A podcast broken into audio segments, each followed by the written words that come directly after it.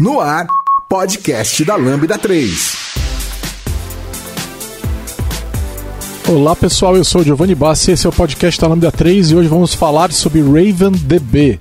É, aqui comigo estão Vitor Cavalcante e Elemar. Não se esqueçam de dar cinco estrelas no nosso iTunes, que ajuda a colocar o podcast em destaque para quem ainda não conhece. E também não deixe de comentar e conversar com a gente nos diversos, diversos canais que a gente tem. Então, o post do blog, no Facebook, SoundCloud, no Twitter, ou você pode mandar um e-mail para a gente em podcast.lambda3.com.br. Quando se trata de desenvolvimento de software, não é hora de arriscar. A Lambda 3 é a sua opção de qualidade e segurança para desenvolvimento de produtos. As pessoas que participam desse podcast fazem parte da nossa equipe de especialistas que estão disponíveis para atuar em seus projetos. Criando uma startup? Equipe da empresa com problemas de entrega? Nós podemos ajudar. Acesse agora mesmo lambda3.com.br e entre em contato para saber mais sobre desenvolvimento de software sob medida. lambda3.com.br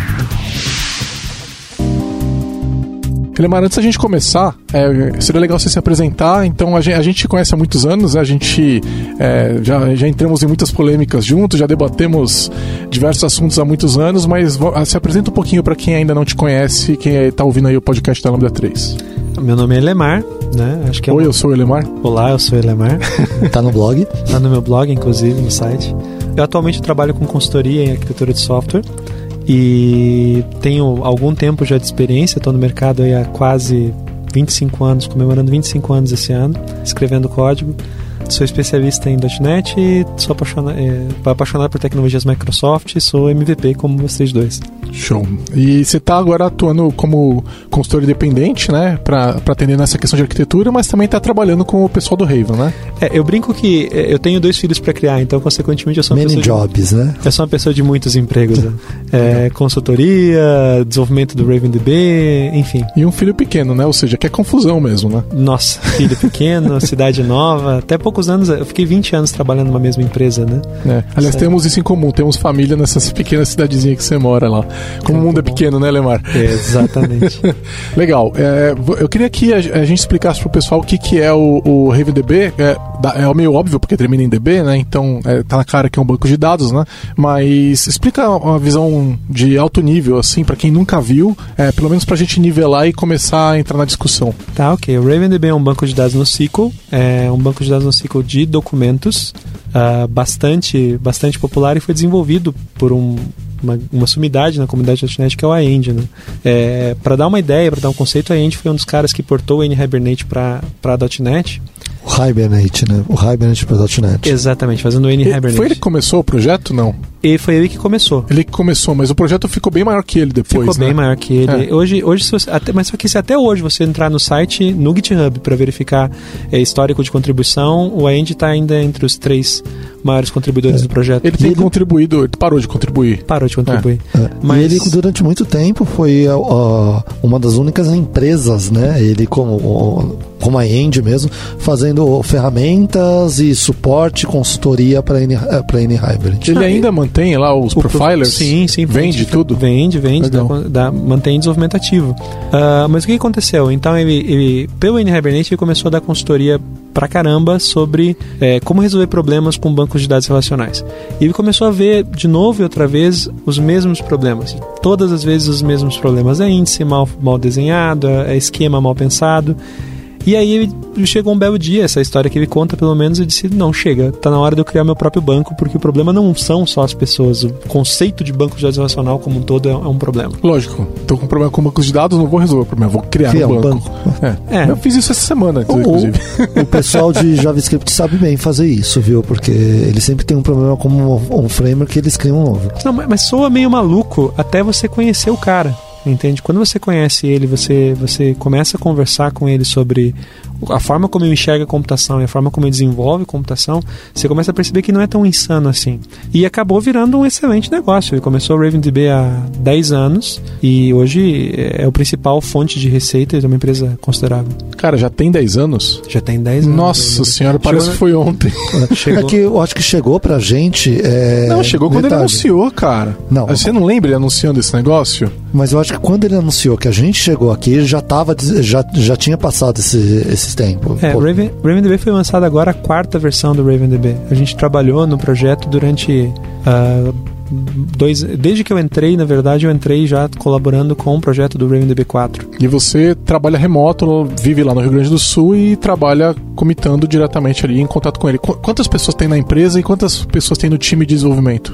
Ah, é, é difícil precisar. É, a empresa deve ter quase 100 pessoas. Nossa senhora, eu nunca imaginei que fosse tão grande, cara. É, é, e o time de desenvolvimento do RavenDB especificamente deve ter umas 25, 30 pessoas. E o desenvolvimento de banco de dados é especialmente complicado, né?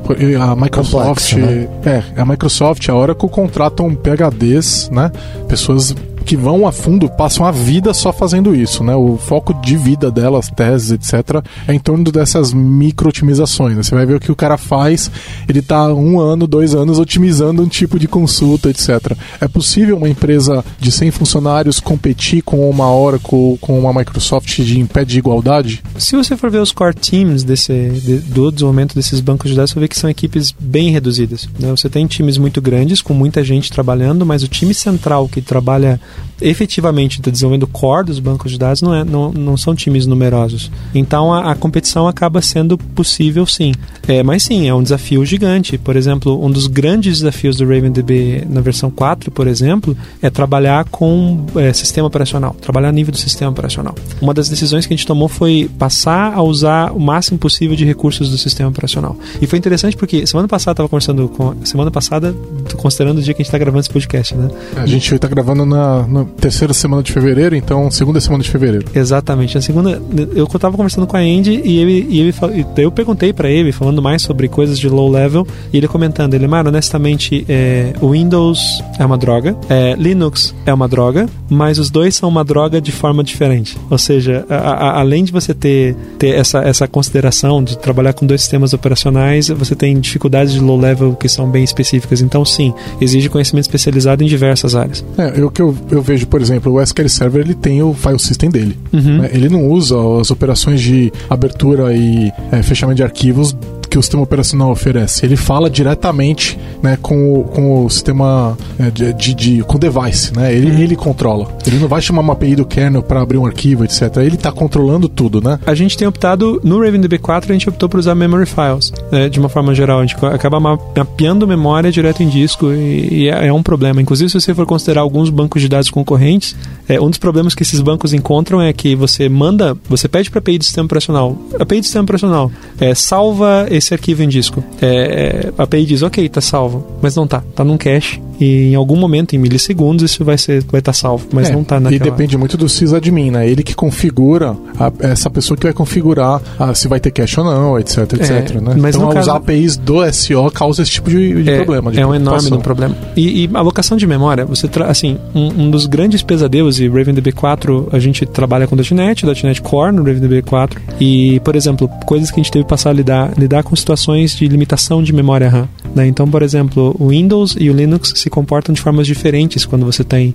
pouquíssima memória. É, no caso do ambiente do Linux, por exemplo, o Linux nunca, nunca retorna para você dizendo, ok, eu não tenho é. memória disponível. O Linux deixa, é, ele não controla. Só que ele deixa, só que quando você tenta executar uma operação, ele mata o processo. É, exato. Mas ele vai deixar. Mas ele vai deixar. É, o Windows ele controla muito mais isso. Né? E então, se você faz um sistema, está um, desenvolvendo um sistema para trabalhar nos dois sistemas operacionais, é, é, no low level você começa a experimentar esse tipo de diferenciação e no Docker então. Poxa, uma coisa é rodar em Linux, outra coisa é rodar em Linux sob Docker. É, o é outro contexto também, de novo, em low level, em... Sim, sim. É, você não vai ter todas as capabilities do sistema disponíveis, né? Então é. isso pode ser problemático se você tiver que rodar um container de forma privilegiada. Você quebrou o sandbox e aí ninguém vai querer rodar. Exatamente. Você então... falou que está rodando no .NET Core agora. Uhum. A versão 3 era 3, .NET Full. .NET Full. 3.5 é a última versão. E vocês exportaram tudo. Cara, o projeto RavenDB 4 é quase uma reescrita do Raven. Né, porque é, a gente estava falando antes de começar a gravação, mas eu acho que é interessante voltar. Um dos atributos que a Andy buscava é uh, RavenDB 4 tem que ser 10 vezes mais rápido do que a versão anterior.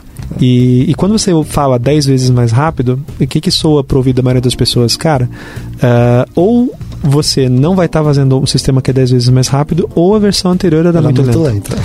O que não é verdade, nem, nenhuma dessas frases é verdade. A gente não tinha. O RavenDB 3.5 era insanamente rápido é, e, e, nós não, não, e nós de fato melhoramos em 10 vezes. O RavenDB 4 é 10 vezes mais rápido do que o. Para todas as operações ou para algumas operações específicas que estavam nessa meta aí? É, para basicamente a gente tentou uh, trabalhar isso para todas as operações. Legal. O upgrade para a versão 4, ele é para quem já estava na, na 3 ou na 2 ou na 1, é tranquilo. Você não vai ter que. Você basicamente instala a versão nova, ele migra tudo e funciona, é isso? É, tem um processo de migração do banco de dados, porque uhum. nós mudamos o formato de representação interna. Como eu disse, a gente praticamente refez o banco inteiro. Então, uh, existe um processo de migração, mas uma vez feita essa migração, uh, ok, tudo continua funcionando, as APIs são 99,9% idênticas, você não tem. Então, se eu tenho mudanças. um banco de 2 teras, eu vou ter que esperar terminar de migrar. Existe um processo de migração. Entendi. É, faz sentido. Se você quer ganhar esse desempenho, você vai ter que mexer nessas estruturas, né? Eu vou, eu vou dar um exemplo para você de detalhe interno, né? Isso geralmente é, é como a gente está no podcast técnico e a maior parte dos devs que estão ouvindo são técnicos, é bom falar sobre detalhes internos assim. Por exemplo, a forma como a gente salva JSON. Imagina que o RavenDB é um banco de documentos, os dados são armazenados em JSON, certo? Só que imagina agora você ter que retornar um documento, está fazendo algum processo que você precisa de uma propriedade no JSON. Numa forma padrão, você teria que pegar, recuperar o JSON, é, trazer o JSON ele. todo para a memória para poder pegar uma propriedade, para poder voltar e serializar e, e assim por diante. Então, cara, qual era o problema? Uh, o tempo para esse processamento ele era extenso. É, é, na versão 4 a gente desenvolveu um formato de representação binário nosso. A gente tentou BSON, por exemplo, a gente percebeu que o BSON é mais lento em, na maior parte dos cenários do que JSON. Então o que, que nós acabamos fazendo? Nós desenvolvemos um formato interno é, que nós chamamos de Bleed Table. Tem toda uma explicação do porquê que o nome é Bleed Table, mas na prática é um formato binário e a gente consegue acessar os dados é, do JSON em, com complexidade O1. Ou seja, a gente consegue acesso direto a qualquer informação dentro do JSON sem ter que trazer o JSON inteiro para a memória. Isso mudou, no formato de, mudou o formato de representação, deixou o banco insanamente mais, mais rápido. Isso mas... na busca de um campo do JSON. É, um exemplo, né? Busca de um campo. Então, você, é, uma coisa que é importante, você está trabalhando com JSON, você nem sempre você quer o JSON inteiro, você quer uma projeção de alguns, você quer criar uma projeção de um formato, então você não quer recuperar o, to, todo o banco, você quer recuperar parte dele, o processo de indexação mesmo. Durante o processo de indexação, você não quer, é, é, você está interessado em alguns campos para poder projetar, para poder gerar o um índice. Então, se eu tenho lá um JSON com cinco campos, eu consigo falar, eu quero só o nome, que é uma string. Por exemplo, ele vai em O1, ele consegue obter isso daí. Exato. Agora, mesmo sendo fato, fato de eu ter, por exemplo, uma string com tamanho variável. Mesmo, exatamente, mesmo sendo uma string com tamanho variável. Então, você, você, que você consegue, você consegue ir direto no dados, uhum. sem precisar fazer andar toda a estrutura. Não, não, a gente não precisa andar toda a estrutura. É óbvio, a gente tem um, um é, tem um índice, tem um índice de, de posição, é, mas uh, uh, o formato, você consegue chegar direto no dado e retornar. Isso não impacta tempo de escrita? Não, por quê? Porque esse formato de, de, de dado é, Bom, a gente está entrando em deep, deep level aqui, Não, né? Beleza, você começou. Mas uh, uh, esse formato desse dado, ele ele está representado em memória, né? E o mesmo formato de representação de memória que a gente usa para persistência em disco. É isso que eu estava falando de usar memory files, né? Entendi. É, a, a, acaba não, não, tendo, não tendo esse overhead, não. Escreva pra gente podcast@lambda3.com.br. Legal, bom, foi uma apresentação. Isso é o que é RMDB, é, é, só isso, tá que eu, isso que eu pedi para ele fazer uma apresentação de alto nível, né? É. Mas, então, é, TLDR aqui. RMDB é um banco de documentos. É um banco de documentos. Tá. Primeira coisa, é open source? É open source. Você que licença? entrar no GitHub. Boa pergunta. Não, tudo bem. É github.com/rvdb. Exatamente. Tá. E isso quer dizer que eu não preciso pagar ninguém para rodar o RVDB. Você existe uma licença, né? Open source não quer dizer gratuito, né? Sim, né? É isso que é, é Depende da licença. Depende da licença. Nós temos, mas no caso específico do, do RavenDB existe uma, uma, uma, das grandes novidades, uma das boas novidades do RavenDB 4 é que agora nós temos uma licença para a comunidade uhum. que inclusive te dá permissão para executar aplicações, por exemplo, ele vem, ele vem com algumas restrições, uh, principalmente de clusterização e tudo mais, mas ele vem com algumas restrições é, é, específicas eh, para a versão de comunidade, mas é perfeitamente realizável você usar o RavenDB num pequeno negócio for free. Tá, tô vendo aqui que ele tem uma licença part, é, especial aqui, né? Ele não, ele não tá adotando uma, licença, uma licença específica, ele está fazendo aqui uma, pelo que eu estou percebendo, alguma licença estranha. Então assim, ó, se eu tô com um projeto, ele é MIT ou ele é Apache 2, etc., eu não preciso pagar ninguém para rodar. Certo. Por que, que eu pagaria? por N coisas, né? Primeiro porque é, o Raven ele tem, ele entrega um conjunto de features que se justifica. Né? É, você hoje paga para utilizar uma boa quantidade de softwares. Uh, você tem suporte. A partir do momento que você passa a, a, a, pagar pela licença, você tem suporte. E querendo ou não, isso acaba sustentando. É, eu, eu trabalho desenvolvendo RavenDB, mas eu sou um programador remunerado, né? E como você mesmo falou, para manter, manter um time que faz manutenção de um banco de dados, esse time de banco de dados tem que. Não é um time barato de se manter. Né? E, e, também dificilmente se funcionaria com desenvolvimento eventual ou com colaboração eventual. Você precisa de um time focado. Então, é, eu, eu, acho que não vai dar tempo da gente entender essa licença aqui, há tempo de, de explicar para o pessoal, mas vai ficar então é, para o pessoal avaliar. E quanto custa? Existem preços diferentes. Honestamente, eu sou o cara do back-end, tá? Se você entrar em, hoje em ravendb.net, já estamos nele, já estamos em pricing. encontra uma seção específica para pricing, né, que é bastante interessante. Aliás, dá para poder comparar. Você vê, por exemplo, que a versão em comunidade, ela pode ser usada para uso comercial, ela tem um número restrito de número de, de bancos de dados. Você pode tem um suporte para clustering, mas com uma restrição do número de cores que você consegue rodar em cima do cluster, o que é bastante razoável. Uh, se você descer um pouco mais aí, você vê que você tem suporte para backup, para alguma replicação não, mas você tem suporte para backup local, você tem segurança com alguns tipos de certificado. Enfim, é, é, é a, a licença para a comunidade ela é bastante abrangente, bastante abrangente mesmo. É bem interessante. Assim, e até o, o, valor do intermediário ali, ele não é muito caro, né? É, não, calma, é por core. Tá, por core, se você for colocar, não é tão caro. Ah, se você eu, pegar eu, um banco de dados aliás, é, essa é uma... comercial, é mais ou menos tá, a mesma coisa. Tá falando pro pessoal que tá aqui ouvindo, é 750 dólares por core. Mas é, acaba... por, por core por ano. É Mas isso. acaba sendo um valor que eu entendo até mais justo, porque geralmente algumas empresas elas costumam, se você for buscar, inclusive alguns concorrentes do próprio Raven, você vai encontrar é, oferta de cobro por tamanho do teu time de desenvolvimento. Na verdade, o tamanho eu não gosto muito desse tipo de cobrança. Isso é, isso é horrível, né? Então, o que, que a gente entende? A gente entende que uma das formas de você conseguir mensurar o quanto você está usando o banco de dados é quantos cores efetivamente você está precisando para rodar ele. Então, a gente prefere mensurar dessa forma. Se você usa de forma intensiva, você vai precisar de máquinas mais, mais fortes e, consequentemente, você vai... É, é comum, né? No negócio de banco de dados é comum cobrar por core. Bastante comum. É, e aí, assim, existe uma versão developer que, pelo que eu estou vendo, ela te permite ter um tamanho maior, Uhum. Né? Então isso aqui, pelo que eu entendi, é, é, a, é a licença que você vai usar para desenvolvimento simulando produção. É a de Exatamente. Develop, mas não permite rodar em produção. E aí tem uma licença community que permite rodar em produção, uhum. mas numa escala menor.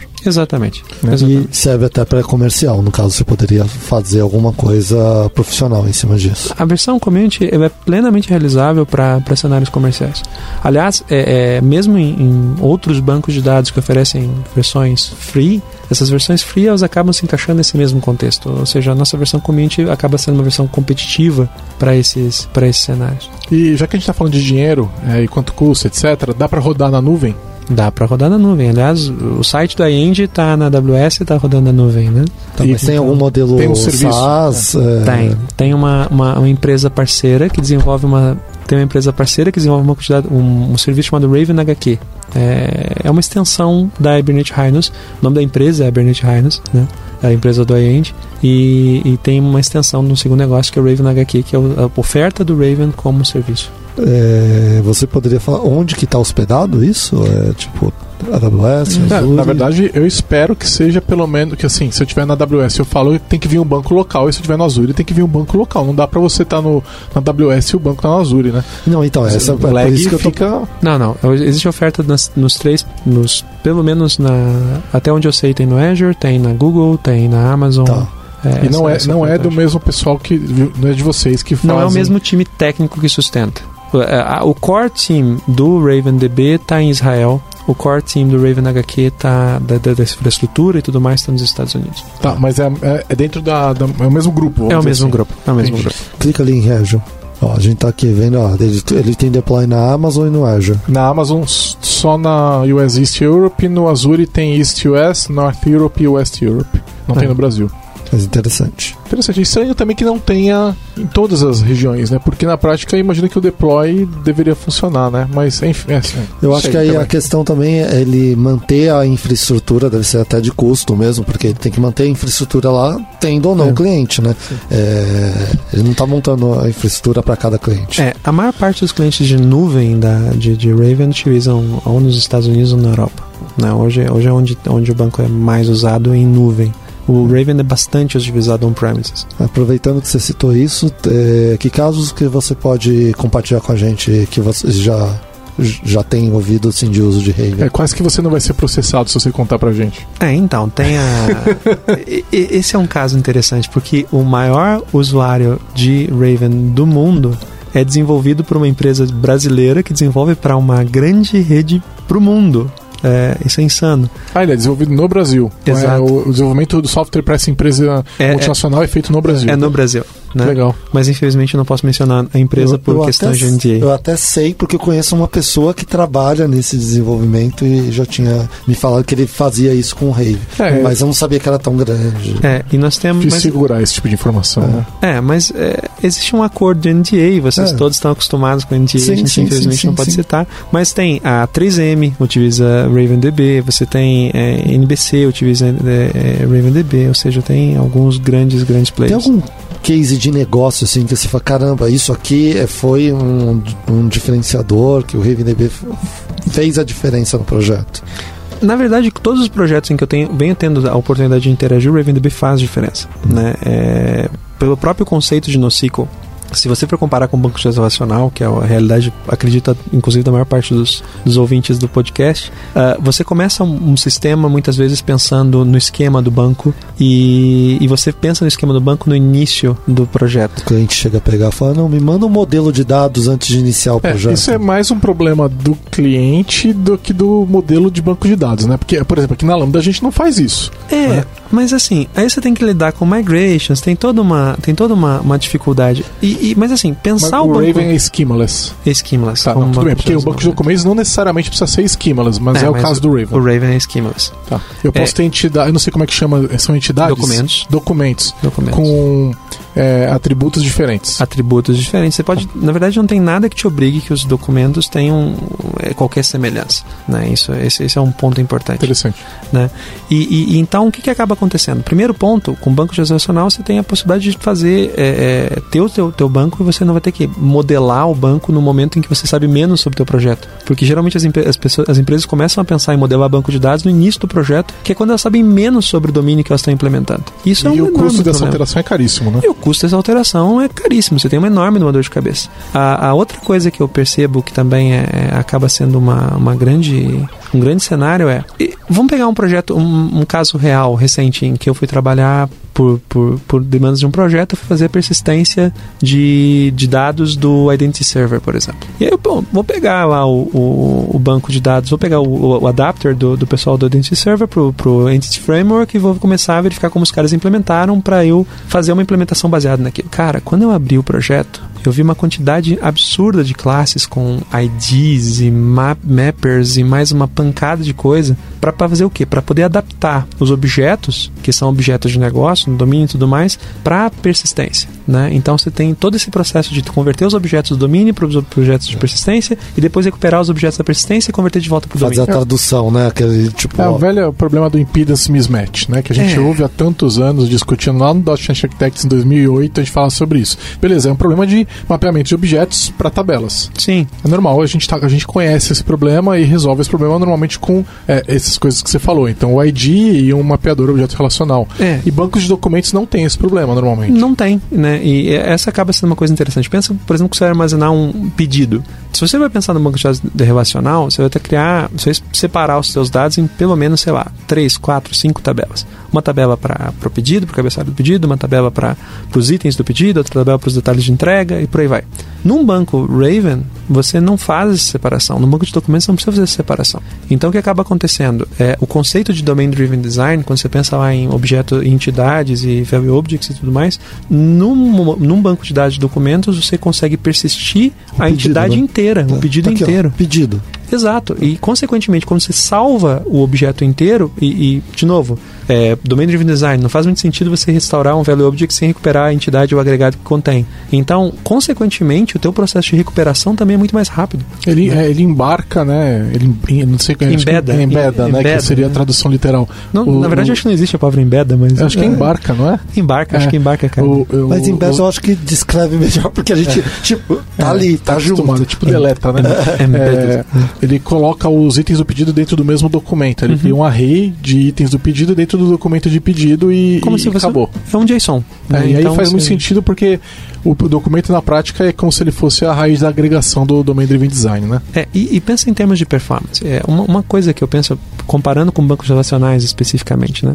É, um banco de dados relacional, é, você mapeia ele, quando você pensa em normalização, que é, que é um, todo mundo fala, sobre normalização, você está otimizando basicamente o processo de gravação. Você está pensando em como não ter dados duplicados, como não ter, como ser fácil armazenar, e isso, isso, é, isso é o que você faz com um banco é, relacional. E depois, para você poder trabalhar com esse banco, o que, que você faz? Você vai, vai fazer, para você poder fazer a carga desse banco, você vai ter que fazer a, a consulta e você vai ter que fazer um bilhão de joins, mais ou menos para poder recuperar seus documentos. E isso não faz o menor sentido, porque você otimiza para gravação. Agora pensa, num, em produção, o que, que você faz com mais frequência? É. Você, você grava mais ou você consulta mais? Você consulta pelo menos 10 vezes mais do que você grava. E você tem um banco que é otimizado para gravação. E aí como é que você contorna isso? Criando índice. Né? É, mais ou menos, né? Porque assim, existe um fator de flexibilidade que é importante no desenho é, relacional, né? Então, é, por exemplo, se eu quiser é, avaliar, por exemplo, alguma característica comum entre os itens de vários pedidos diferentes, uhum. certo? É muito mais fácil fazer isso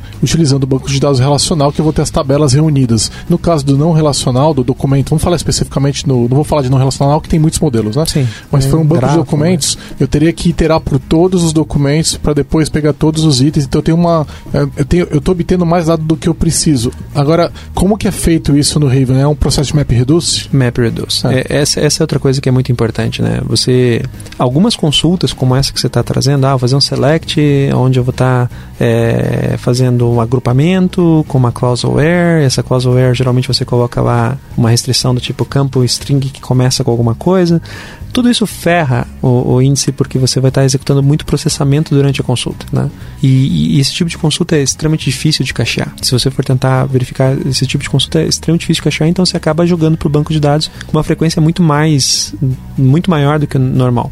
No caso do Raven, o que, que se, se usa? A gente usa um mecanismo chamado Mapping Reduce para índices. Nós temos um índice específico de Map Reduce e, e o resultado dessa consulta acaba sendo pré-computado. Então, quando você vai buscar no banco, você não tem um tempo tempo de processamento no banco para entregar aquele resultado. Esse resultado já está pré-calculado e te entrega muito rapidamente. E o processo seja uma consulta conhecida. É óbvio. E, e, e o processo, e o, mas assim, uma vez gerado o índice, as alterações nos documentos fazem alterações pontuais. É, o chamado view, é view materializada, né? Isso, uma, isso os bancos já resolvem isso com a, a view materializada. É, é, é, é Isso é muito comum. É muito comum, mas é... E eles também atualizam a view materializada automaticamente, etc, etc. Eu, eu né? acho que esse tipo de recurso eh, acabam sendo sempre copiados, porque tipo, são problemas comuns, é patterns certo, de. Fato. Só que a, a, implementação que eu acredito que seja bem é, diferente de um caso de outro. Assim, é, o, o Map Reduce te dá mais oportunidades, né? Porque enquanto você vai fazer um group by com Max, que é uma, é uma muito comum, por exemplo, pegar o maior valor dessa, uhum. dessa coluna.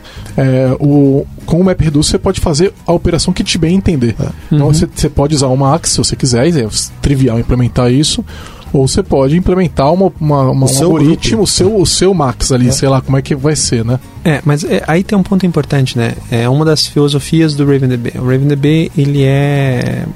Ele não executa processamento durante consulta. Né? Então, consequentemente, toda vez que você faz uma query contra o RavenDB, você vai estar executando em cima de um índice que vai estar com esse resultado pré-computado.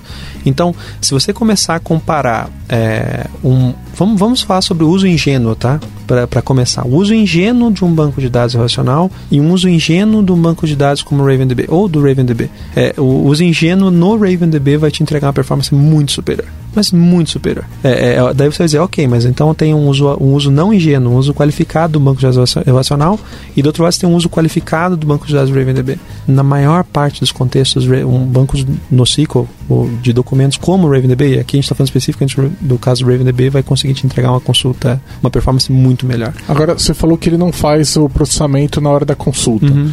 Então, imagina que eu mando uma consulta que tem um, um MapReduce. Ok. E como é que ele faz isso? Você falou que ele não faz, então como é que ele faz? Ele gera um índice. Ele faz o MapReduce. Ele faz o MapReduce, gera um- um índice e guarda aquela informação. Exatamente. Para quando você consultar de novo. Exatamente. Tá, e, mas e, aí provavelmente eu vou poder usar parâmetros na consulta também. Sim, sim. É E o- aí ele vai, ele vai ter que fazer. Vamos dizer que eu tenho lá uma tabela de 1 tera. Ok. Tabe- não é coleção? Como é que chama? Uma coleção. Uma coleção de 1 tera. Uhum. Eu mando uma consulta simples com o Air Simples, ele vai fazer isso para o 1 tera inteiro ou ele vai fazer só o que eu pedi? Não, o Raven é inteligente o suficiente para fazer uma gestão eficiente dos índices, tá? É importante aviar só sobre isso. Você pode deixar o RavenDB definir um índice para você. Então, se você fizer uma consulta contra o banco que ele não tem um índice para poder atender, ele vai criar um índice para você. Ou você pode definir o próprio índice, é, que é uma outra, uma outra oportunidade também. Na consulta eu posso indicar que índice eu quero utilizar. Pode indicar qual índice você quer utilizar. Mas é, é interessante porque, na maior parte dos casos, você não precisa se preocupar com isso. É, porque se ele queria toda vez que eu faço consulta, a segunda não, vez. Ele não cria toda vez. Não, ele cria... quando ele precisa, né? É. E aí a segunda vez ele vai usar o que tá no cache. Ele vai né, usar, o que tá no,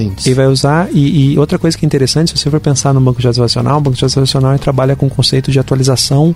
é, você faz uma alteração no banco, você faz uma alteração no índice. Né? Então, à medida que você vai criando vários índices, você acaba denegrindo a performance do banco porque você tem muitos índices para serem atualizados. Então, no Raven, a gente adota uma filosofia de ser ACID é, com documentos. Né? Então, você manda salvar, uma vez que você tenha mandado salvar um documento, você vai ter esse documento salvo, você tem garantias disso mas a, a atualização dos índices ela, ela acontece de forma eventual. Esse eventual são milissegundos, tá? Mas na prática, o banco, quando o banco salvou o dado em disco, ele já retorna para você. E ele inicia um job em, em background para poder fazer a atualização Então, se índices. você bater logo em seguida, pode ser que o dado seja diferente do que o que você gravou, Sim. mas depois de um tempo não vai, vai ser o que você colocou. Isso é fantástico porque isso também é uma entrega direito, né, entrega o controle nas mãos do programador. O programador tem condições na consulta de dizer, olha, eu preciso esperar por um índice atualizado. Atualiza, eu, só me retorna quando Eu vou trabalhar com esse dado depois que ele foi inserido. então. É, é. Agora, agora, na maior parte do cenário de negócio, pelo menos que a gente tem,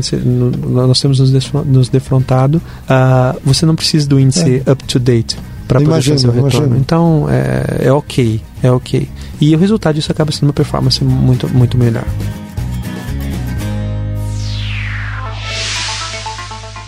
Ouça o podcast da Lambda 3 no seu aplicativo preferido. Um, um ponto que eu sei que o Raven faz, que é incomum para o banco de documentos, é o fato deles ter transações, né? Exato. Explica isso aí, porque normalmente o banco de documentos ele vai ter transação dentro de um único documento. Então ele nunca vai salvar meio documento, ele salva tudo não salva nada. É. O Raven consegue fazer isso entre documentos, né? É, sempre foi. Fala É. um pouquinho sobre isso, irmão. É, na prática, o que acontece é, você abre uma sessão, é, para quem está habituado a trabalhar com N-Hibernate, você tem uma, uma, uma interface muito semelhante, pensando pelo menos no, no C Sharp. Que surpresa. Oh, com certeza. Mas tem uma coisa legal aí, tá? É, uma decisão que a empresa tomou, é, abrindo um parênteses rápido aqui, foi respeitar o estilo de cada, cada linguagem.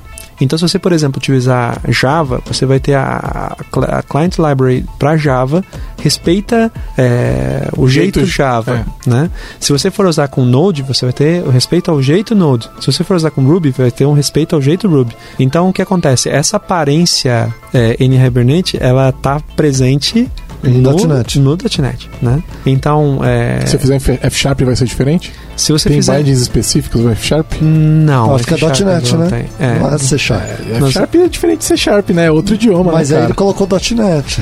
É, a gente acabou optando por ainda não, tá? Mas, enfim, o que acaba acontecendo é que é, você abre uma sessão, você faz as atualizações dos seus documentos e existe um- uma linha especificamente de código que você chama que é Save Changes. O Save Changes vai fazer o seguinte, ele vai gravar tudo que está na sessão, tudo que está pendente é, de ser salvo ou não vai salvar nada e vai te retornar, vai te retornar uma falha, que é o conceito de, de suporte para transações que o Raven entrega para você. Esse, essa, esse acaba sendo um grande diferencial. Ban- outros bancos de dados eles oferecem suporte à transação é, por documento, mas quer nós, suporte à transação por documento não existe. É, quer dizer, puri- puristas, puritanos podem argumentar que existe transação por documento. Ok, ok, ok. Não, não atirem pedras em mim, senhores puristas. Mas na prática, em aplicações de line of business, é, você precisa de transação para múltiplos documentos. Tanto que o Mongo especificamente agora, está anunciando como uma das novidades dele suporte a transações de múltiplos documentos. Olha, a gente não falou de Mongo até agora, hein? É, pois é, eu fui citar o nome da figura. Ah, eu, então. tava, eu tava quieto aqui. Já que ele falou, né? é, queria saber de você, hoje, quais são os concorrentes que você coloca É. do, do RavenDB? Eu acredito que o Mongo seja um deles. É, o grande, o grande, não dá para ser legal, né? O grande, o grande nome em banco de dados no SQL de documentos é, é o Mongo, né? Todo mundo conhece Mongo e é, eu já usei esse recurso de quando me perguntam, Edemar, que tipo de banco de dados é o Raven? Eu digo, ok, você conhece Mongo? eu eu já, já, já, já usei esse recurso também. É um Mongo só, só que melhor, você fala. É muito melhor. Não, melhor só seria... só que melhor, é muito. Tá, peraí, peraí, primeira pergunta aí, calma aí. Tem uma console é, de terminal que eu posso chamar e escrever JavaScript dentro dela. Sim, Ah, bom. Então já tô respeitando mais. É, na verdade, é por isso que eu tô dizendo, a, a grande maioria das pessoas que fala sobre Raven é, ou usaram versões muito antigas do Raven, né, lá quando a Indy anunciou, é, ou não usaram Raven. É, eu sou o um caso de nunca usei. Então eu usei quando ele anunciou. E, e não, mas uma coisa é fato, não tem como negar, o MongoDB é benchmark nesse mercado, né? Então, é, benchmark. não importa o que você fale, todo mundo vai perguntar.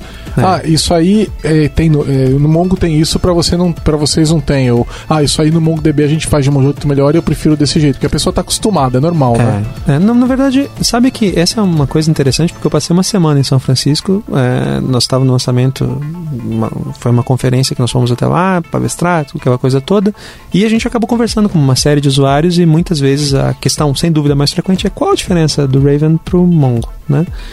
E, e algumas coisas foram interessantes de se responder. Nós, nós não tivemos na Meca da tecnologia no mundo, que é São Francisco, a gente está no coração do Vale do Silício. Nós não tivemos nenhum caso, talvez por, por respeito, mas não é muito o perfil do pessoal de lá, onde eles disseram, nossa, eu ainda prefiro o Mongo depois dessa apresentação. Então isso, isso nos deixou, me deixou particularmente muito feliz. Coisas que eu acho que são muito legais, comparando é, especificamente Raven e Mongo. Isso vende ele pra mim aí, quero ver. Cara, primeira coisa, ok, Mongo tá te entregando como promessa a possibilidade de você ter suporte à transação com múltiplos documentos. Né? Raven tem isso desde sempre. Uma versão futura que não tá pronta, é isso? Exatamente. Hum, Não tava nem sabendo disso. É, pois é, é novidade. É muito, muito Vai ser o novidade. que? Na versão 4, talvez, provavelmente. É, é, estão prometendo para a versão 4. Segunda coisa que o Raven tem é quando você fala em replicação, em clustering, o, o- Mongo trabalha no modelo de master slave.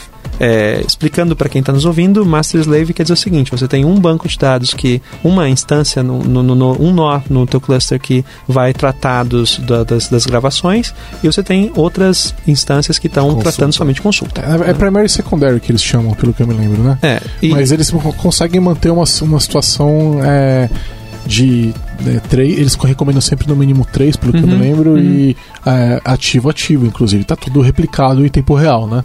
é, tá em tempo real, vírgula, né? É, tempo real é uma, é uma expressão muito É, forte. tempo, tempo, tempo real em computador. É aí que tá. Quando você começa a desenvolver. Nem ciência É. da computação que eu Quando, lá quando, quando tempo você, real. não, não, e aí tá nem. Quando você tá desenvolvendo low level, você vê que banco de dados tem uma outra conotação, né? As pessoas usam o tempo real, às vezes, de uma forma meio, meio equivocada. No Raven a gente trabalha com Master Master. É, seja, por definição, Raven é Master Master. Nós, todos Até os- quantos? Ah, boa questão. Boa questão. É, eu não sei responder essa pergunta. de- O SQL Server acho que é três, né? São três servers. Não, eu acho mas- que ele consegue o- fazer ativo-ativo. Mas o Raven suporta para mais, mais, mais instâncias. Até porque nós só trabalhamos com Master Master, então nós, nós trabalhamos com modelos mais amplos. É, inclusive a gente trabalhou muito essa, essa fase de clusterização e melhorou, se melhorou muito a performance. A gente usou todo um protocolo é, é novo de, de, de, de, de gestão do cluster. Foi, foi algo em que se trabalhou bastante. Agora uma pergunta. Não, Não. tem ID? Eu tenho mais duas coisas para falar sobre vantagens. Calma, com- calma, a gente já volta lá. Pra- porque eu fico imaginando o seguinte: se você tá falando de ativo-ativo, Uhum. não dá pra ter ID gerado pelo, pelo usuário, né? Dá. É, não, gerado pelo usuário dá, mas não gerado sequencial, Ok, não. né? No RavenDB, desde sempre, a gente trabalhou com um modelo chamado. é, a gente tem um modelo chamado Low-High para. Pra, Ah, low high que tem no Hibernate também. É, a gente tra... Enfim, por que será, né? Porque, é, tipo, é, o- É. é até o modelo que o AENT recomendava é, para fazer a... É, o, o low high é, é- é- ele, é, ele é portável entre bancos de dados diferentes, né? É, de- entre sistemas gerenciadores de bancos de dados diferentes. né? Então É. você pode usar Lowhigh com Oracle, com SQL Server, etc. Ele vai Uhum. funcionar exatamente igual e ia ficar mais fácil portar o código se você usa Lowhigh, né? É, a gente usa low-high e, e, por definição, a gente bota como sufixo a identificação do, do nodo que está gerando aquele documento. Então, é, aliás, uma coisa interessante é que os, os, os IDs no Raven são amigáveis. Geralmente é o nome da coleção, é a nossa recomendação. Tudo é padrão, tá? Tudo pode ser alterado, a configuração default, é, mas enfim, por default é o nome da coleção, barra, é, low-high, é, hífen o nodo no, no, no cluster que gerou aquele documento, que tratou aquele documento. Né? Essa, essa é, é o que é extremamente interessante porque o ID é um ID fácil de entender. Entendi. Eu tava imaginando que talvez fosse um GUID, mas não, vai ser um inteiro. Não, é, é, é o inteiro. É o inteiro. É, Na verdade, não é um inteiro porque você tem restrição de tamanho da quantidade de documentos. É um, é um longo. É um longo. E aí, a cada tanto tempo, os masters se conversam para gerar novos ranges de Lowhigh que eles podem utilizar. Exatamente, exatamente. Na verdade, não precisam conversar, né? Porque como o sufixo é o ID do próprio, do próprio, do próprio nodo, é, eles podem trabalhar com faixas de Lowhigh Ah, concorrentes, né? Entendi, entendi. Então, é. Pra quem não, pra- só para explicar para quem não conhece, o Lowhigh é, é, imagina que tem uma sessão com o banco, certo? E aquela sessão ela é dado para ela um range de IDs que ela Uhum. pode utilizar e isso garante que não vai ter duplicação e tudo mais. né? E o que elimina, o que alivia muita pressão também para você fazer operações em client side, né? Porque você o cliente e- ele não tem que fazer requisições para o servidor a todo tempo para poder saber o confirmar um ID. ID. É, Ele, ele pode calcular o ID no cliente. É aquele negócio de, ah, só vou saber o ID depois que eu fazer o insert. É, você não precisa disso. É, né, você tem no próprio- Oracle, você vai poder usar uma sequence para obter o ID, mas é uma constante do banco para obter a sequence, É, né? meio, meio zoado. Com o Lowhigh você consegue garantir que você pode utilizar aquele valor sem. Você tem que fazer uma consulta inicial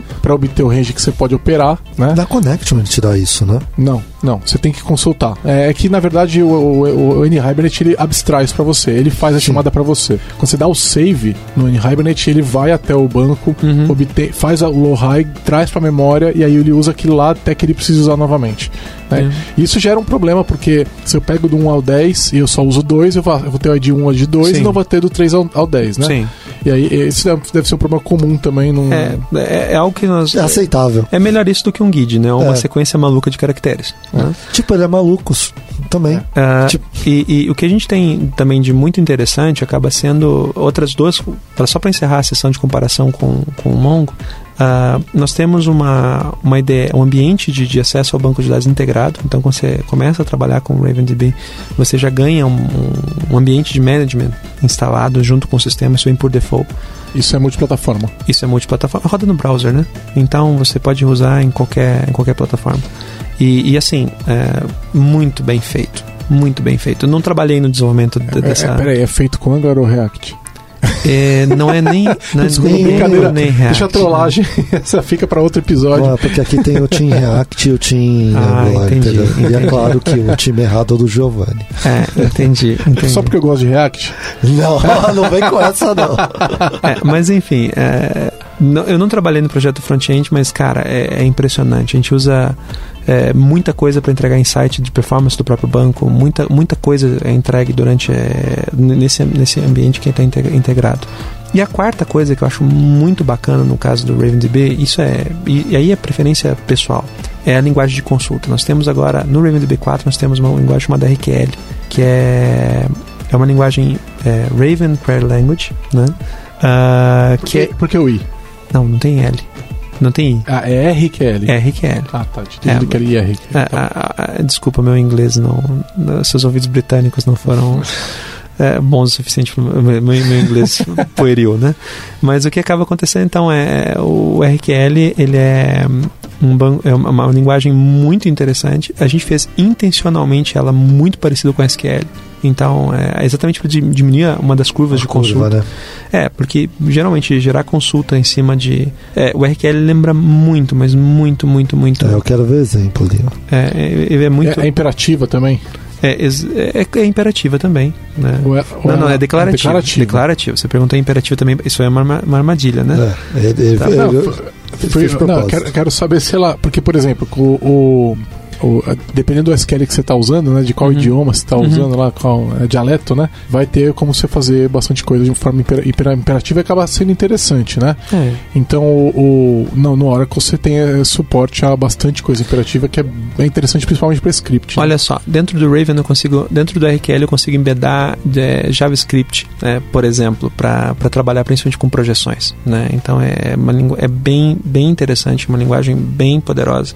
E, cara, aí comparando... Parece link, cara. Parece. Não, também, né? É. E, e assim, nós tivemos todo um cuidado para Por quê? E aí, comparação com o Mongo, eu sei que isso é muito de gosto, tá? No Mongo, a linguagem de consulta do Mongo lembra muito um JSON estranho. É, eu particularmente nunca, nunca achei interessante. É, é, estranho mesmo, né? Você tem que usar uns underscore, é, não, no... não lembro direito, mas assim, é, é não é nada de absurdo. Não, não. Mas você, ela poderia ser mais amigável. Você aprende. No caso do, no caso do, do, do do Raven, você instala. É, essa é uma coisa que eu gosto muito. Você consegue instalar o Raven, você abre o Management Studio, você já consegue fazer o setup de um banco de dados. Lembra o Northwind? Então, o, o, o Aend é, resolveu e eu achei isso genial. Portou o Northwind. Nós portamos Northwind e você tem condições de criar um banco de dados e dizer, faça carga do Northwind aqui. E aí você tem um paralelo para poder comparar. Isso aqui eram os dados relacionais, como é que ficam num banco de dados de documentos? Né? E aí vocês, vocês não trouxeram é isso, né? Vocês modelaram não, ele para. Não, a gente pegou o, os dados do, do, do, do, do, do Northwind no SQL Server e a gente disse, ok, se nós fôssemos escrever um banco no SQL para representar o Northwind, como seria? Isso é bem legal. E isso, então, eu, isso, vou, eu vou instalar só para ver isso. Isso acaba sendo uma grande instalar, missão. cara, roda no Docker. É, é instalar que eu falo é rodar. Docker run RavenDB barra RavenDB, você tem o, o Raven rodando já com o Management Studio. Você vai conseguir acessar a porta 8080, que é a porta onde o Management Studio roda por default. Legal. Legal. Então, assim, é, agora tem uma outra comparação que eu quero fazer. Uhum. Quero entender qual é, quais são as vantagens de, é, comparando com o Cosmos DB. Por exemplo, o Cosmos DB tem níveis de consistência, né? Eventualmente consistente, ele tem transação também. Uhum. Né? Se você, aí que tá, você não pode usar a API dele do MongoDB. Né? Uhum. Se usar a API do MongoDB, não tem transação, né? É, pelo menos até sair a próxima versão.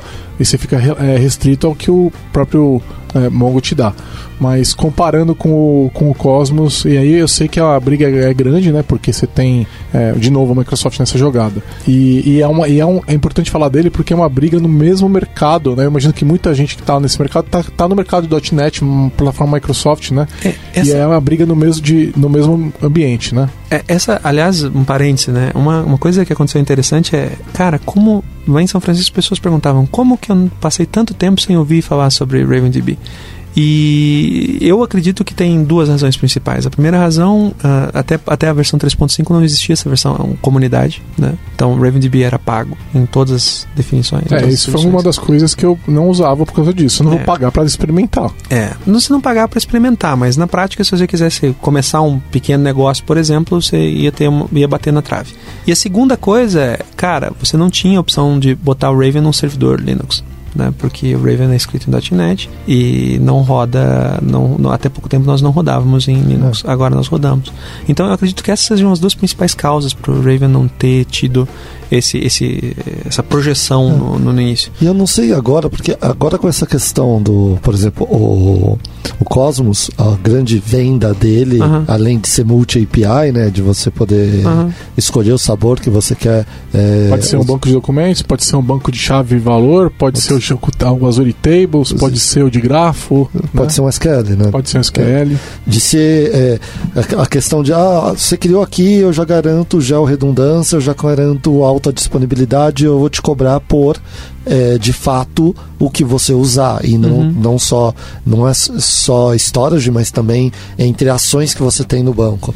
É, até a gente estava conversando isso um, um, um, pouco antecipadamente que eu vejo o, o, pessoal ouvindo isso muito bem, o pessoal de TI, de, é, os CTOs das empresas, do tipo tratar isso como operação e não mais como um pagamento de licença uma vez por ano e ter que garantir infraestrutura para isso e cuidar disso. É, tem os dois lados, eu acho. É, tem, tem os prós e os contras. Né? Realmente o Cosmos ele é ele é uma, uma, uma, oferta interessante, mas ele passa por algumas restrições. Por exemplo, muitas companhias ainda têm restrições a levar seus dados para a nuvem. Sim, principalmente por ser redundante que você não consegue controlar em que país esse dado vai ficar. É, e não é só isso, né? Porque se você usar um, o Cosmos, você está preso na Microsoft. Você não É. pode rodar Cosmos na AWS. É. Se você usar a API de Mongo, você vai perder algumas coisas, como por exemplo a questão da transação. Você perde algumas vantagens importantes, né? Isso, então, e você não pode rodar ele local, o que eu imagino que em algum momento eles vão resolver, porque é, eles estão com essa questão de nuvem híbrida, né? E, Uhum. isso é uma discussão complicada se eles não resolverem, né? Eu- Mas hoje eu concordo com você, é problemático que eu sou obrigado a estar na nuvem, né? É, você tem que estar na nuvem é, e, e o Raven, e o, desculpe, o Cosmos é, um- é a criança nova no parquinho, Sim, né? é. Então... Tem que se provar ainda, né? É, ele ainda tem que se provar. Embora ele tenha um histórico com documento DB, mais um monte de coisa, mas ele, ele ainda tem que se provar. O que eu acho que é bem interessante é que você começa a perceber praticamente todos os grandes players de relacional entregando uma oferta no ciclo. Sim. Né? E isso, isso é muito bacana, porque você. Até pouco tempo atrás existia uma grande restrição a, a, a NoSQL por, por razões que são, são bem interessantes até para discutir, mas daqui a pouco ficam fora do contexto dessa nossa conversa. E quando você pega todos os grandes players entregando algum suporte de NoSQL, você começa a perceber que o mercado está se posicionando de uma forma diferente. Ah, eu acho que o Raven é uma. O Cosmos é um, um concorrente forte. Ah, eu acho que a Microsoft está fazendo um belo trabalho com ele. Eu acho algumas coisas que eles promessa, é algumas promessas ainda precisam ser validadas. Né? Não estou colocando aqui em dúvida de forma alguma a capacidade técnica da Microsoft de entregar aquilo que ela disse que ela está entregando. Mas eu acho que é uma criança nova no parquinho. É, eu honestamente não tenho grandes argumentos contra o Cosmos. Aliás, muito pelo contrário, né? Eu acho que é, é, é saudável trazer alguém novo. É, tecnologia de banco de dados é, um, é uma área delicada, porque dado é a parte que você não joga fora, né? Exato. Quando você reescreve a sua aplicação, dificilmente você migra. O banco acontece, mas dificilmente você migra. Então é uma, um abraço muito forte ali, você está se acoplando com uma É tecnologia. um casamento, geralmente, É, é. né? Então, É. mesmo o, o- o Raven com 10 anos, é, considerando o que a gente tem hoje, é uma tecnologia nova ainda, considerando a idade dos outros concorrentes ali. Mas Não. 10 anos já, já dá pra falar que é uma coisa mais consolidada. Não. O Cosmos é muito mais novo que isso ainda, né? É, e o Raven, ele tem. É, ele, já, ele já sobreviveu de certa forma à prova do tempo. Né? Ah, já teve uma curva de adoção madura, a empresa já é bastante sólida. Nós não vamos sumir.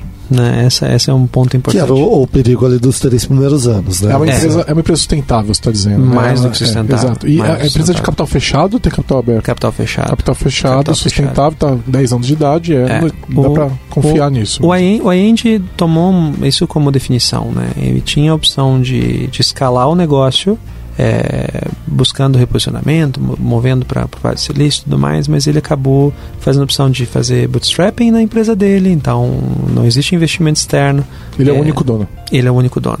Tá. Ele é o único dono. E uma coisa que é muito interessante com relação a, até ao próprio, próprio Raven é Israel é um, é um polo de desenvolvimento É, absurdo. f- ferrado. né? É, a gente- muito forte. No Brasil, é, De acredito- complexidade alta também, né? É, As não. coisas que são feitas ali o, não, o não que são os cara, simples. o que os caras fazem é insano em termos de tecnologia. Você tem Palantir, você tem é, que teve origem lá, você tem é, O Waze, né? o Waze tem origem lá, sabe? Então você tem, você tem muita coisa sendo desenvolvida lá e é, eu ouso dizer que em termos de tecnologia hoje é, Israel não está atrás do Vale do Silício, né? Em termos de desenvolvimento. Então é esse, esse é outro argumento interessante, né? Por exemplo, no meu time tinha gente que trabalhava no, na Intel, tinha gente que trabalhava porque as, as pessoas talvez não saibam, mas ah, o renascimento da Intel aconteceu em Israel, né? É, Essa eu não sabia. Israel tem um polo de tecnologia muito forte, muito forte. Tanto é que, poxa, desligando a modéstia, né? Eu não me considero um programador necessariamente fraco, mas é, eu não tenho dúvidas em afirmar que eu devo ser um dos programadores mais fracos do grupo, com toda certeza. Entre em contato pelo site lambda3.com.br. Agora, é, um, voltando na- no ponto do Cosmos, o Cosmos traz essa ideia da- do banco global, né? Uhum. até por causa desse nome deles e tal. E é uma coisa importante, né? A gente tem clientes aqui que pedem isso. Eles falam, pô, eu quero ter uma tabela que tem tá distribuída em vários data centers ao redor do mundo. Uhum. E a hora que eu atualizo ela no Brasil, que ela vai atualizar lá no Japão e eu preciso de é, desempenho, etc. né? Você tem. é, o Cosmos tem lá, acho que nove níveis de consistência e ele tem como re- resolver isso. Tem alguns, inclusive, que eu acho mega interessante de ter sessão local. Então é, é manter a questão do teorema CAP ali, né? Uhum, e aí ao uhum. mesmo tempo replicar depois e tudo mais, né? E tem alguns bancos de dados que estão buscando usar até relógio atômico lá com o Google e aquele banco deles de, eu não lembro exatamente o nome agora, mas que permite que você tenha é, inserções em lados opostos do globo e ele consegue garantir a, que a ordem dos registros no banco é o mesmo, né? É. Porque eles estão ali no lance lá do, do relógio atômico e tudo mais.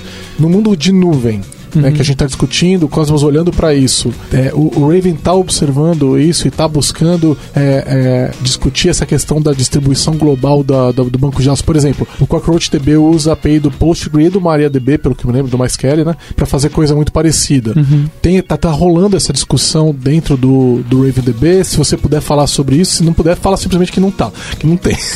não, é, nós estamos sempre atentos. Na verdade, a questão de sincronização é, e, tá, e, e hora é um problema sério quando você trabalha com cluster e computação distribuída. Né? Se você precisa manter consistência, você precisa trabalhar com essa questão do relógio e, e é uma dor de cabeça. Né?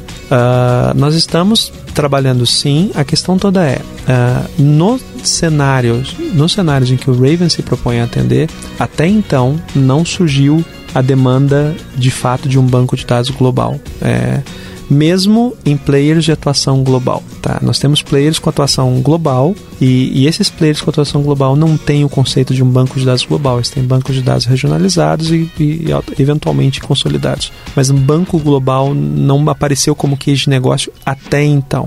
Até porque existe um cenário que a gente não pode nunca negligenciar. Né? A, as falácias de, de, de, de rede de computação distribuída elas não deixam de existir quando você trabalha com um ambiente de nuvem. Por mais que a Microsoft tenha um excelente controle sobre a nuvem dela, ainda assim todas as falácias dela, as falácias, as 12 falácias continuam válidas. Então você vai ter que pagar, por, em algum momento você vai ter que pagar por latência, você tem que pagar por uma série de, de fatos. É, nós ficamos muito felizes com, a, com o surgimento de novas tecnologias, nós somos absolutamente fãs de, de papers e, e mecanismos para tentar estudar e adaptar a tecnologias que a gente puder, puder utilizar. É, eu lembro que o. Eu lembrei o nome aqui o, do banco do Google que chama Spinner. Né? Uhum. Né? E eles supostamente resolvem um teorema CAP e entregam consistência, disponibilidade e particionamento. Por causa dessa questão do, do relógio e tudo mais, né? Agora, então eu sei é um negócio que está em amadurecimento, que está limitado à cloud deles, a infraestrutura não é fácil, então não é um negócio trivial também, né? Não, não. Fica aí pro pessoal resolver o problema do teorema CAP não é um negócio trivial, né? Então tá bom. É, eu queria voltar rapidinho na questão das ferramentas. Você falou que você tem uma, você tem uma interface é, de uma ferramenta de desenvolvimento na web, uhum. né? E você também já falou que tem a console é, do terminal, né? uhum. né? que é meu ambiente preferido de trabalhar, né? É, qual é o, quais outras ferramentas o, a pessoa que está desenvolvendo com o RavenDB ela utiliza no dia a dia? Olha, fundamentalmente você tem esse ambiente web, você tem um ambiente do terminal e a coisa mais bacana, eu penso, é que a, o, o engine de execução do Raven ele entrega todas as estatísticas, todos os dados e todas as opções de, de, de, de controle via interface programável. Então, na prática, você consegue ter ajuste fino de estatísticas da sua aplicação dentro da sua aplicação. Né? Se, se, você precisa de, de, de, entrega de estatísticas, indexação, acesso a disco, volume, sanidade... Você do... tem uma API REST lá que você chama. Exatamente, exatamente. Bastante, muito, muito, muito rica, aliás. É, é importante, a mesmíssima API que você usaria no seu, na sua aplicação é a API que a gente usa para a interface.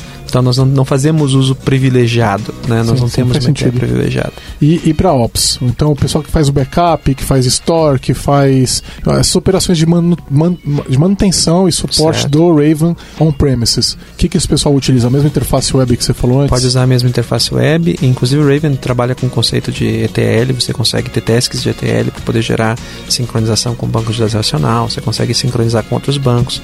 Uma coisa que eu acho que você vai gostar, de, que eu recomendaria que você testasse quando você fosse, fosse brincar é o seguinte: imagine o seguinte cenário. Você precisa ter. Você tem um painel na sua aplicação que, é, por exemplo, toda vez que acontecer uma venda de um da, determinado porte, maior, mais do que tantos mil reais, por exemplo, você gostaria que gerasse um alerta numa, num painel para você, para você poder implementar isso. Como é que você implementaria isso hoje? provavelmente você teria que fazer algum processo de pooling em cima do banco. Você Ou vai... trigger. É, é. Mas é, É, trigger. O Vitor teve um espasmo aqui. Nossa. Trigger é uma tecnologia válida, Vitor. Ok. O Elemar não quis nem me ouvir, ó, ele tá fingindo que eu não falei Trigger. Vou falar de novo, Trigger. É, mas, mas mesmo, mas mesmo Fala saber- Procedure também. mas, mas mesmo, mas mesmo trigger, é, quando você vai utilizar ela, você tem algumas restrições. Você tem, você tem um ambiente bastante restrito. O que que no Raven nós temos que é bem interessante? Abrindo, já volto para Ops. Não. Não. você pode fazer uma query, né? Pensa que você faz uma query normal, certo? E aí você registra essa query e você diz que você quer poder assinar essa query. Então, o que, que acontece? Traba passa a trabalhar no modelo de subscription. Toda vez que o banco eh, executa, execu- executa um processo, se você tiver um, você tem um cliente ah, tá operando, o banco vai avisar você que aquela consulta passou a ter um resultado novo e te entrega aquele, aquele resultado. Via é webhook? Via webhook. Aí eu respeitei, hein? Aí É. gostei. É. Não é trigger. Não é trigger. É uma trigger, di- diferente. não, não, né? não. É trigger. É. É, trigger. Eu não Mas- de trigger porque ia causar pesadelos nas pessoas. É, então, não. é, então, por exemplo, uma coisa que você falar, ah, o código executar é uma procedure. É um O procedimento. Vitor não vai dormir bem hoje, Tem porque a gente algo, falou de tem, trigger. al- tem algo que parece mais com trigger, é, assim, parece, né? Porque não é, mas o que parece mais com trigger é o conceito de listeners. Você consegue pegar e dizer assim, ok, eu quero ser informado toda vez que um banco, um documento for alterado, que um documento for inserido. né? Que um Ah, igualzinho tem no RN Hibernate também. É, é, mais específica, é, por que será, né? No caso das, das subscriptions, o conceito é bem mais poderoso. Então, por exemplo, você pode fazer uma subscription contra um banco, contra uma consulta com MapReduce. E isso, isso começa a ficar interessante, Sim. né? É, é, mas aí toda vez que eu faço uma operação naquela collection, ela, esse cara tem que rodar, né? É, não- você não- tá pagando esse, essa Quando conta. mudar, né? Você, você não, você É, não quando incluir, exclu, é, excluir não, né? Mas imagina incluir, alterar um dado, você Só precisa que rodar. Aí que tá não roda. O que, que acaba acontecendo? Fatalmente, como quando você faz alteração, dis- dispara uma thread em back- back-end para poder fazer a atualização do índice, e esse cara é uma consulta, o próprio processo de atualização do índice faz Vai com ter que rodar ele, né? E vai rodar e vai te informar. Então o custo é, é nada. Tá né? pago já. é o custo de tá pago, informar. O custo vai ser o de informar. que é baixíssimo. Né? Então, é para diversos cenários isso pode fazer uma diferença gigante. Né? Tem alguém usando pra fazer. Vou trazer uma pergunta que a gente não tinha discutido, mas tem alguém usando uma o, o Raven para alguma coisa com AI ou com grande fluxo de dados? É, sim e não. Né? Sim e não. Por exemplo, o que quer dizer com sim e não? É, o Raven trabalha para o ambiente de gigabytes, teraby- eh, terabytes. Né? Ah, não, então não é Big Data. não é. Terabyte não é Big Data. depende do que você define por Big Data. O que pega acontece o seguinte: ah, por exemplo, ah, eu vou querer trabalhar com um ambiente de onde eu vou estar fazendo inserção de 2 gigabytes a cada 2 gigabytes por minuto. Né? É, que é um processo pesado. Então, provavelmente o que você vai ter que utilizar aí vai ser um banco Cassandra, é, que foi feito para isso, com uma estrutura muito me- menos flexível, com um índice pensado de outra forma. É, é um, uma- um tipo diferente de besta. É, o Não próprio é- Mongo, quando você faz isso, você tem que desligar um monte de coisa, fazer Fire É. Forget. E foi Tem Fire Forget no Raven? Firefox tem também. Tem também. Que faz o desempenho ficar melhor. É até o que você tinha falado. Se o seu banco ele faz mais escrita, ele tem que ser otimizado para isso. né? É, é, é. E, e no caso do Raven, nós temos, nós temos muito claro isso. O Raven vai atender maravilhosamente bem cenários de line, line of business e, ou aplicações que não envolvam true big data, sabe? Se você for falar em true big data, aí você tem estratégias de persistência mais inteligentes. Você vai usar, é, por exemplo, se você faz gestão de, de, de fluxo via Spark, por exemplo, é provável que você não vai usar é, nem Mongo, nem Raven, nem você vai utilizar. Eventualmente você usa, quer dizer, eventualmente não, com frequência se usa para fazer consolidação de, de, de resultado. Então você tem O um resultado final lá. o do- processamento consolidado você salva numa ban num banco de dados como o Raven. Tá, é, outra coisa que, é, pelo menos quando a gente conversa bastante com o pessoal que vai trabalhar com Mongo, Uhum. a preocupação geralmente é suporte. Ok. Suporte, ops, como que a gente vê isso no Raven? É, bom, em, com relação a suporte, o Raven tem. Quando você, obviamente, não na licença community, a licença community Claro, não te claro. dá suporte, mas na licença, na- nas licenças já comerciais você passa a ter acesso a suporte também. Tem pacote adicional de suporte que você também pode contratar em cenários, em cenários extremos. Ah, eu, eu acabo tendo acesso a, a todos os, os e-mails de suporte e, e questões e a gente costuma ter esse contrato SLA para conseguir entregar eh, em tempos em tempos aceitáveis, né? O, o bacana é que como o time ainda não é tão grande, existe uma facilidade muito grande de acesso a às pessoas que desenvolvem, né? E a gente acaba muita assim, as pessoas não sabem muitas vezes quando a end está respondendo, mas é o end respondendo. em, em alguns negócios, né? Eu, eu tô optando por. Quer dizer, eu, eu não respondo suporte. Então, geralmente quem. É, não aconteceu ainda, tá? Mas eventualmente, se tiver alguém usando o Raven e, e ainda que estiver experimentando e quiser sabe, tirar alguma dúvida, pode mandar um e-mail. É, eu olhei aqui a questão de suporte. Se você contrata o Professional, que é 750 dólares por core, é, o suporte sai em 15% da licença. Então, por exemplo, se você tivesse dois cores, seria 1.500 e aí 1.500 vezes 15% seria o que você pagaria de suporte. No Professional, e aí, se você quiser pagar 30%, você tem suporte de duas horas. Né? Então, essa é de duas horas. Isso para você rodar, rodar on-premise. Para você rodar como Na nuvem. serviço, né? Então, usando o Review HQ que o Elemar mencionou mais cedo, você tem suporte em business hours é, até o, o, plano starter, que é de 50 dólares é, por mês, e 24 por 7 é, de e-mail é, a partir do plano professional custa 100 dólares por mês, que não é caro, né? Não é nada. Mas aí você tem é, o Professional também é um banco limitado, você tem 1 GB de storage e tudo mais, né? Então. É. De Enterprise vai para 10 GB. Também não é nada. É, continua. É interessante, porque mesmo no Enterprise é um banco pequeno, né? 10 gigabytes é, é, um, é, um pro line of business, depende do que você vai fazer, é perfeitamente é. aceitável. Sim. Mas assim, é, você que está escutando, se você quiser, quiser usar a Raven e você tiver problemas, é, eu prometo que eu tento ajudar, tá? Não, e eles têm fóruns, mailing list, isso eles está escrito nada. lá. Eu nem li essa parte porque isso é assumido que tem. É, né? então, se você for pro Stack vai, Overflow, você vai ter o grupo exato. inteiro respondendo. E... Depois a gente deixa no, no final desse post o telefone pessoal do Lemar e o endereço da casa Não dele, precisa tá? muito, ficar no meu site. outra coisa interessante. Se sua casa tá lá, vou te visitar. O Raven, uh, o endereço da minha casa não, mas tem o meu telefone. É, o Raven 4, o Raven DB4 agora tem um, um curso no, na Pluralsight já mostrando as é, novidades. Eu vi que quando é, faz umas duas, três semanas, né, que lançou lá. Junto com o Raven 4. É, eu vi que tá o lançamento do Rave junto com o Pluralsight. É, e, e tem também um bootcamp que por enquanto só tá para versão 3.5 Uh, vai ser atualizado. O cara que escreveu é um, é um grande. É um cara bacana. É, é um cara. Careca? É, Foi você, né? É, enfim. e a gente está trabalhando aí para fazer atualização para o RavenDB 4. Só para fechar o ponto de, de, ferramenta, você falou do Docker, né? Uhum. É, é, se eu rodar via é, RavenDB barra RavenDB, a imagem, né? Se eu rodar, eu tenho um banco completo para utilizar Sim. e já traz também a interface web de administração que você falou. Exatamente. Sempre ela, você vai Ela abre uma, uma porta lá que eu posso acessar. 8080. Tá, perfeito. É, 8080 by default você pode configurar. É importante é no, no cenário geral para você setar a persistência Docker, né? Você tem que eventualmente setar um volume externo, ah, volume é. externo para poder fazer persistência fora do container. O pessoal tá rodando é, com Docker em produção? É não, é mais para desenvolvimento. É, essa tá é, o que nós temos visto é bancos de dados de uma forma geral o pessoal tem usado ainda ainda fora porque assim como eu falei, o Linux nós temos o Windows, nós temos o Linux e nós temos o Linux para Docker.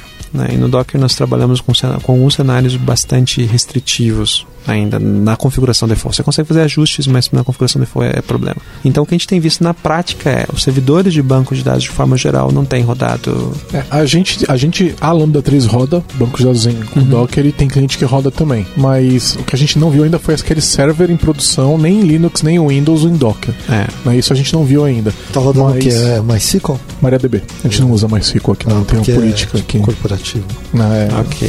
É, é, não, é o que a gente usa open source de verdade, é. que é a MariaDB, entendeu?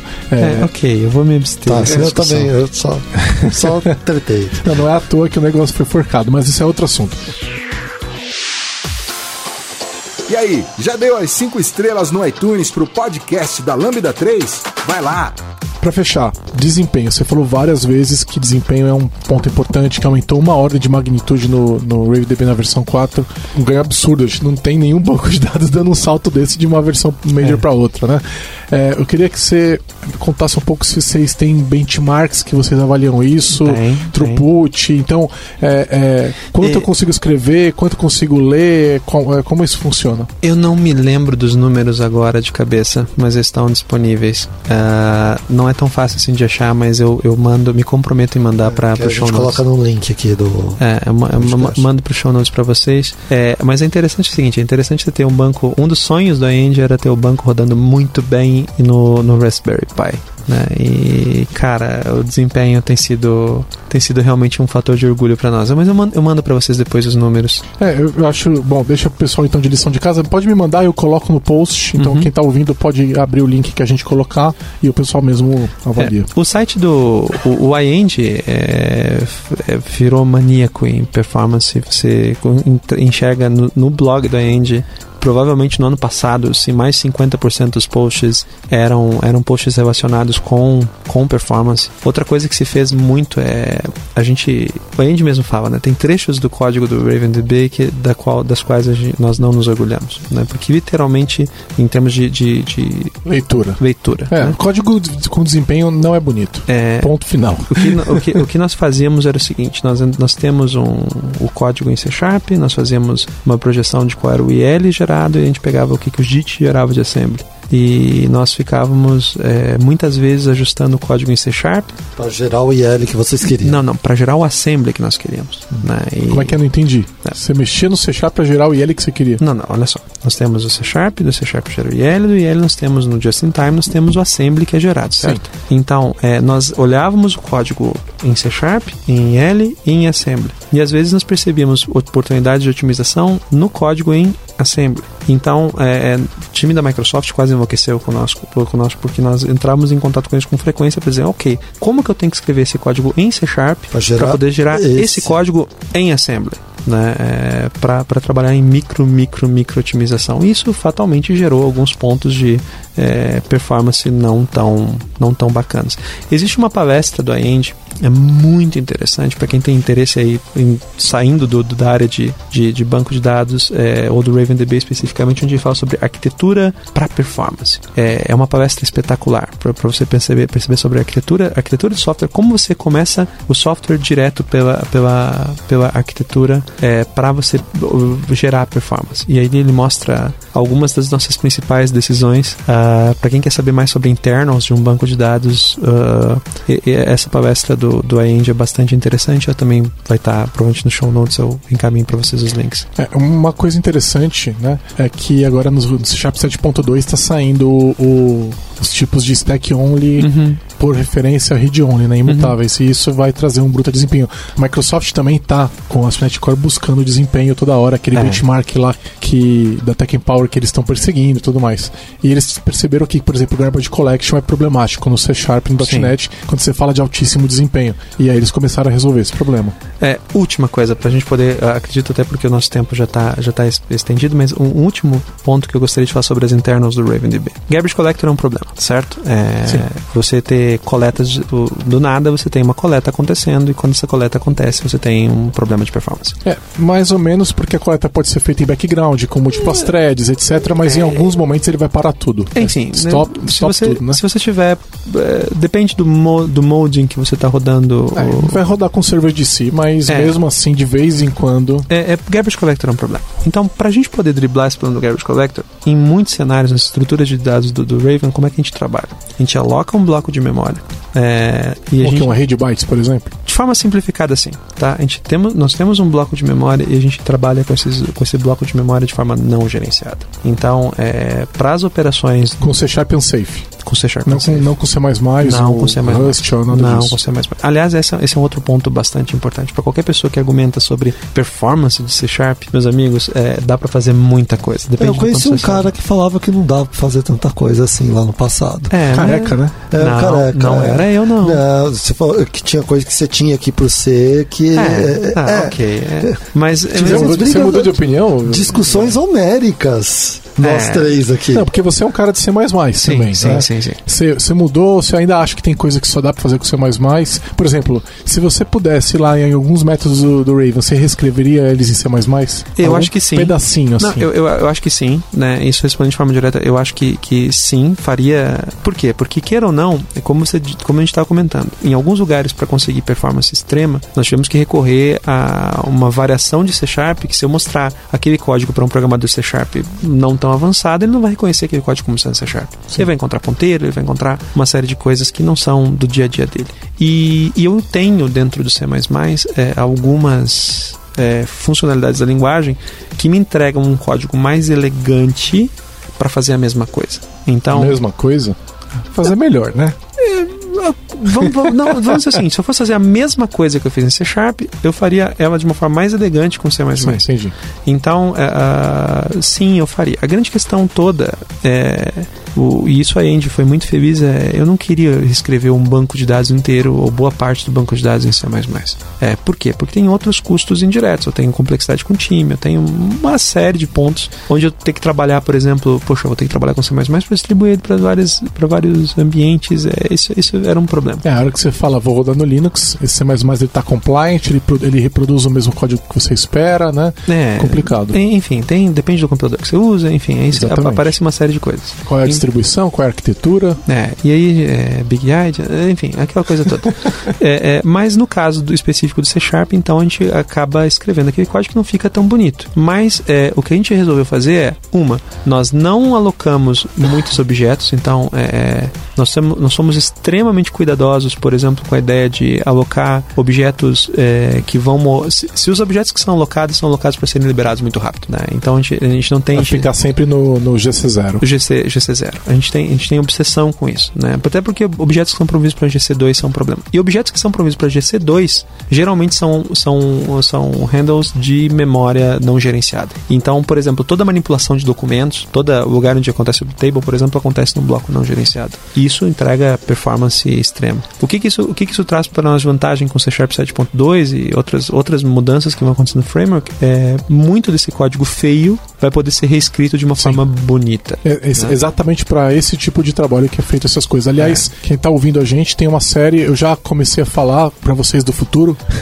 porque eu já escrevi esses posts hoje é, e eu tô, tô, falando bastante. Eu entrei na. tô olhando a IL que ele está gerando, tô vendo o que, que eles estão fazendo por dentro do C Sharp 7.2. Tá uhum. Tá tudo no blog da Lambda, é só vocês darem uma olhada lá. Aliás, uma última dica, né? Se você acessar sharplab Io é uma excelente, excelente referência para você poder consultar. Por exemplo, cara, o que, que acontece quando você cria uma local function dentro de C Sharp 7. É bem legal, eles mostram a IL, né? E, eles, não, eles mostram é, é, o C Sharp sem usar o recurso de local function. A versão anterior de C Sharp mostrando o que, que é, qual é o C Sharp de fato que está sendo gerado. Aí você vê lá que, poxa, é, uma, é um método externo, private, e se por acaso. Com um nome maluco? Com um nome maluco, porque é o que o compilador acaba gerando. E se por acaso você for trabalhar com Clojure, ele vai criar uma struct e para poder fazer, para poder trabalhar com a Clojure, cara, bem interessante. Então, é. sharplab.io acaba sendo se, mais Se você usar o .pic, ele vai fazer coisa muito parecida também. Hum. E o legal é que o .pic também te dá, você pode ver o C Sharp, se você você pode ver a, a maneira da IL, né?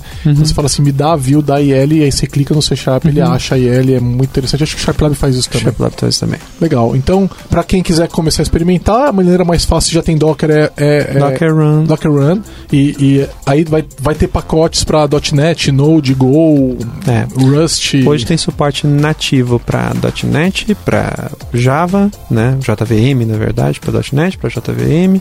Nós temos suporte para Node, nós temos suporte para Ruby, para Python, uh, Go, Go, Rust. tem suporte para Rust ainda não. VB6. É, VB6. Vai que, o, vai que o Emanuel Brandão precisa. Nós temos algumas coisas envolvidas por comunidade. Então, por exemplo, existe suporte desenvolvido para PHP, existe suporte para N, N linguagens, mas oficiais hoje são nesses seis ambientes. E tem instalador para Windows, Linux e Mac.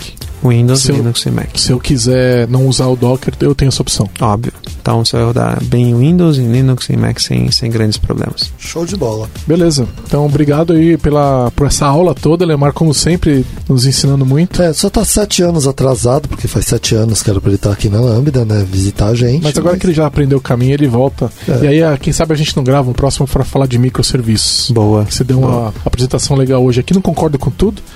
É. Mas o que, que você concorda com tudo, Juju? Eu, com a minha esposa eu concordo com tudo. Ah, duvido. É? Vou perguntar pra ela. É a minha alma gêmea, eu, mas é a única pessoa.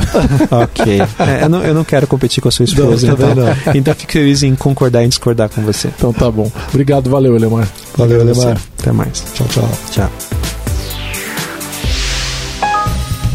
Você ouviu mais um episódio do podcast da Lambda 3. Indique para seus amigos esse podcast. Temos também um feed só com assuntos diversos e outro que mistura assuntos diversos e tecnologia. Toda sexta-feira, sempre com o pessoal animado da Lambda 3. Se você tem um podcast e quer gravar num estúdio legal, nosso espaço está aberto para você. É um estúdio isolado acusticamente, com uma mesa de gravação e microfones profissionais para até cinco pessoas. Tudo de graça. A ideia é estimular o podcast no Brasil. Pode ser sobre qualquer assunto. Fale com a gente pelo e-mail podcast@lambda3.com.br.